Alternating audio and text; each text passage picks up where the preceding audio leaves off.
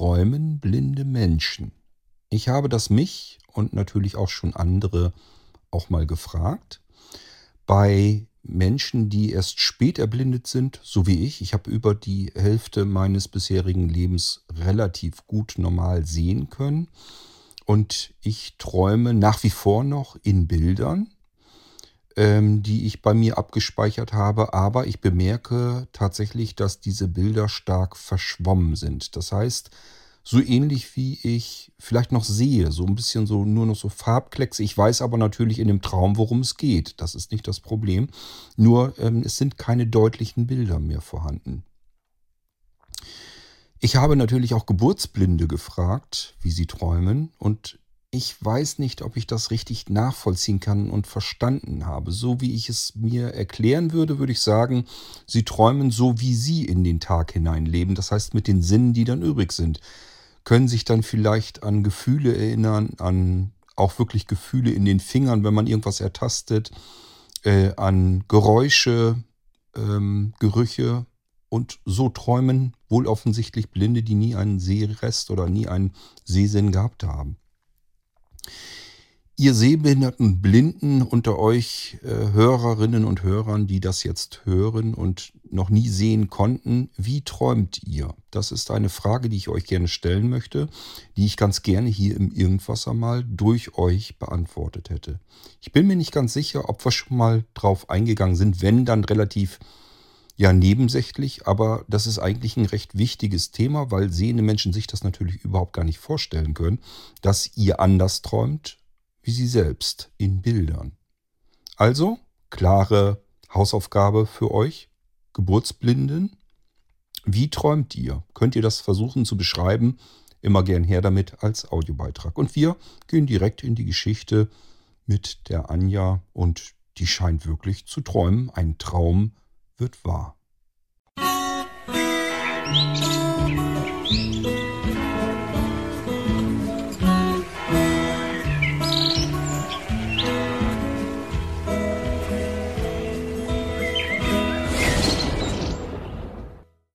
Endlich wird der Traum wahr. Ich reite ganz allein mit Karin aus. Sie ist erst 28 und die tollste Reitlehrerin, die man sich denken kann. Es hat mir fast das Herz gebrochen, als sie mir vor einem Jahr erzählte, dass sie ab jetzt in einem anderen Reitstall unterrichten würde. Ab und zu telefonieren wir miteinander, aber es ist nicht mehr dasselbe. Und jetzt reitet sie auf Karambo, ihrem eigenen Pferd, und ich auf Dusty, unser Reitschulbesitzer hat es zum Glück erlaubt, dass ich Dusty für diesen Ausritt bekomme. Ich bin so glücklich wie schon ewig nicht mehr.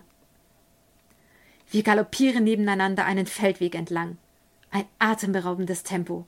Am liebsten möchte ich vor Freude laut singen. Der Boden ist ziemlich matschig. Da plötzlich ein Verdammt von Karin, ein erschrockener Seitensprung von Dusty und es gibt einen lauten Platsch kurz hinter uns. Dusty macht eine Vollbremsung. Karin! Karin! Karambo muss ausgerutscht und gestürzt sein. Aber was ist mit Karin? Dusty hat sich zu Karambo gestellt, der sich scheinbar wieder aufgerappelt hat. Karin, ist dir was passiert? Nichts. Karin! Ich springe vom Pferd und bleibe hilflos stehen. Wie soll ich Karin finden? Soll ich Dusty einfach loslassen? Mir gefriert beinahe das Blut in den Adern. Warum muss ich blind sein? Langsam macht der Schrecken der Angst Platz. Ich, ganz allein mit zwei Pferden und einer gestürzten Begleiterin, von der ich nicht weiß, was ihr passiert ist. Ich würde weder nach Hause finden, noch in dieser Einsamkeit einen anderen Menschen finden. Ich führe Dusty langsam um Karambo herum. Stückchenweise taste ich mich mit den Füßen in die Richtung, in der ich Karin vermute. Da hat sich etwas bewegt. Ein Stöhnen am Boden. Karin! Oh Gott, Karin! Anja? Jetzt lasse ich sie doch los, aber sie bleibt zum Glück stehen. Ich kniee neben Karin nieder, die direkt vor meinen Füßen liegt. Tut dir was weh? Wie geht's dir? Ich hatte solche Angst, dass. Ich habe Mühe, die Tränen zu unterdrücken. Selten war ich so erleichtert, die Stimme eines Menschen zu hören.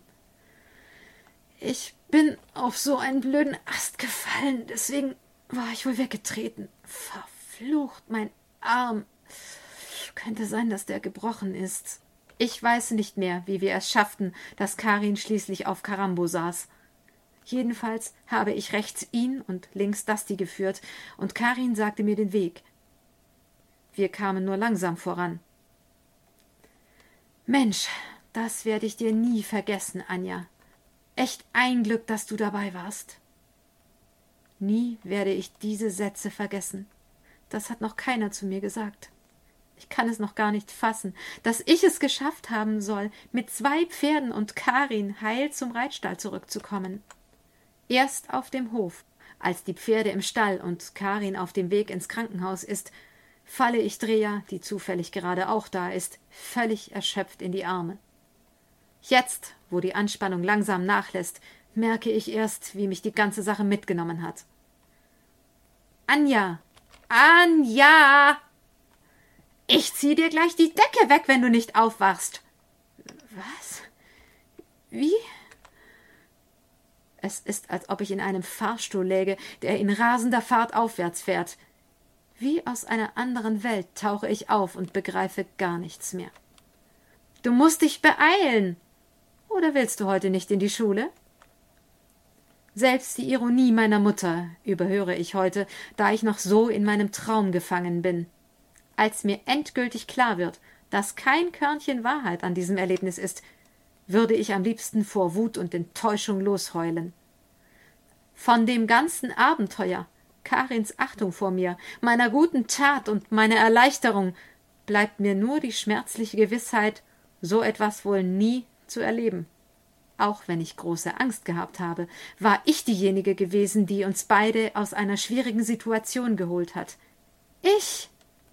Endlich bin ich mal was Besonderes gewesen, im glühenden Mittelpunkt gestanden, nicht nur als abgestandene Mitläuferin hinterhergetrieben.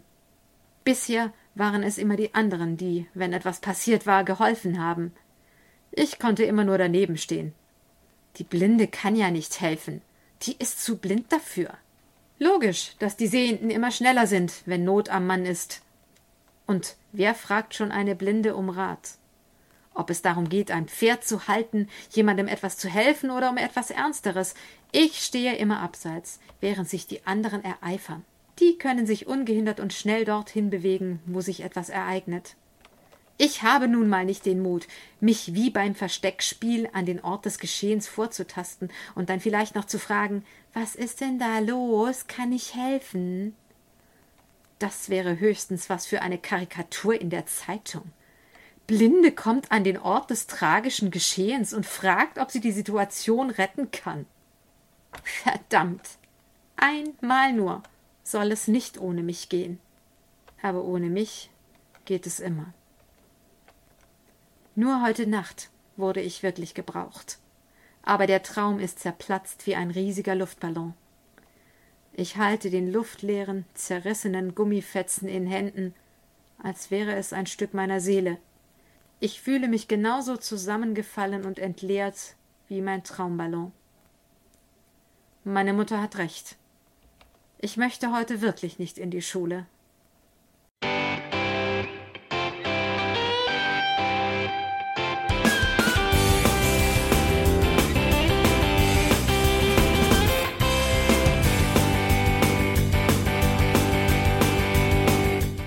Das war Irgendwasser von Blinzeln. Wenn du uns kontaktieren möchtest, dann kannst du das gerne tun per E-Mail an podcast.blinzeln.org oder über unser Kontaktformular www.blinzeln.org. Blinzeln schreibt man in unserem Fall immer mit einem D in der Mitte. Wenn du möchtest, kannst du uns sehr gerne auch einen Audiobeitrag auf unseren Podcast Anrufbeantworter sprechen.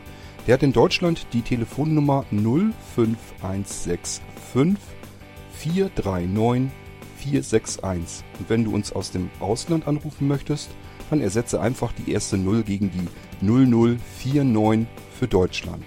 Wir bedanken uns für dein Interesse und freuen uns schon darauf, wenn du auch beim nächsten Mal wieder mit dabei bist.